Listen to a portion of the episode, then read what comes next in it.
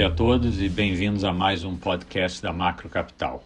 Eu sou Mauro Berstein, um dos sócios fundadores, e hoje vou bater um papo com a Natália Cotarelli, nossa economista-chefe. Vamos falar um pouco sobre crescimento, inflação e taxa de juros. Natália, obrigado aí pela tua participação. Prazer estar aqui contigo.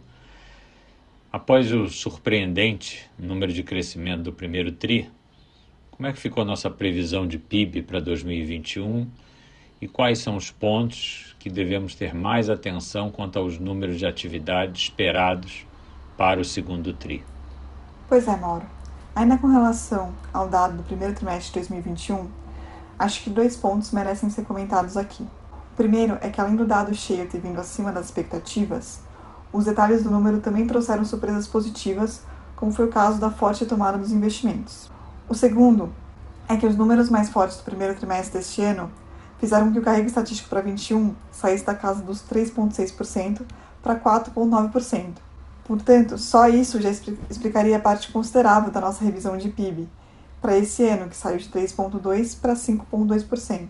Entrando nos detalhes dessa projeção, para o segundo trimestre, a gente ainda está mais negativa, esperando uma queda pequena na margem, reflexo principalmente de uma indústria de transformação mais fraca, que tem dificuldade de recompor estoques por conta da falta de insumos, e de um setor de serviços que ainda sofre com as incertezas relacionadas à pandemia.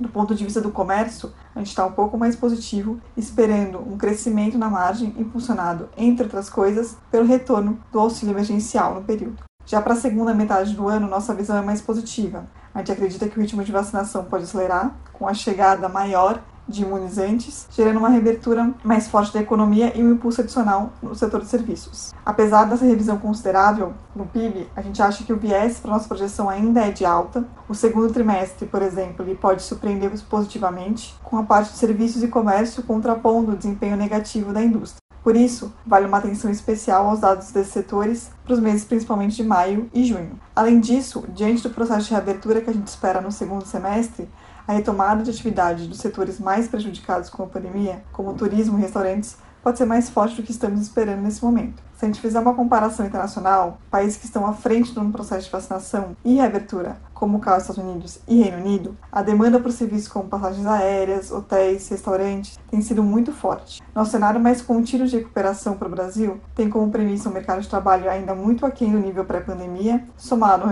a um cenário de retirada dos estímulos dos auxílios emergenciais nos últimos meses do ano, uma inflação e uma taxa de juros mais altas, e uma probabilidade ainda considerável de atraso na entrega dos imunizantes. Do lado negativo, a gente também tem no radar a possibilidade de um eventual racionamento de energia, o que prejudicaria a nossa projeção de atividade, mas a gente ainda não trabalha como esse sendo nosso cenário base.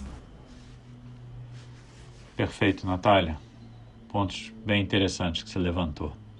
E com relação à inflação, a, a dinâmica da inflação ainda preocupa? e qual é a nossa expectativa para o ano de 2021 e também 2022? A inflação é um dos fatores que trazem maior preocupação para o nosso cenário neste e no próximo ano. Nossa expectativa é que o PCA 12 meses atinja o seu pico, ultrapassando 8% em junho e depois acelere, fechando o ano próximo de 5,6%. Entre as principais pressões, eu destacaria os preços administrados, que devem continuar bastante é, pressionados fechando o ano acima dos 8%, com altas significativas na parte de combustíveis e no lado dos preços relacionados ao setor de saúde. Com relação aos preços livres, nós tivemos uma forte alta das commodities ao longo dos últimos meses, o que deve continuar pressionando o IPCA. O preço da categoria alimentação, por exemplo, pode atingir o seu pico aí em junho e desacelerar para algo mais próximo de 7% no final de 21. Da mesma forma, os bens industriais devem se manter pressionados ao longo dos próximos meses, diante de problemas logísticos e do aumento da demanda, desacelerando para o final deste ano para algo mais próximo de 5%. Só a inflação de serviços, que se manteve comportada ao longo de 2020 e nesse começo de 2021, deve voltar a acelerar de forma mais rápida nos últimos meses do ano, com a nossa perspectiva de uma reabertura maior da economia.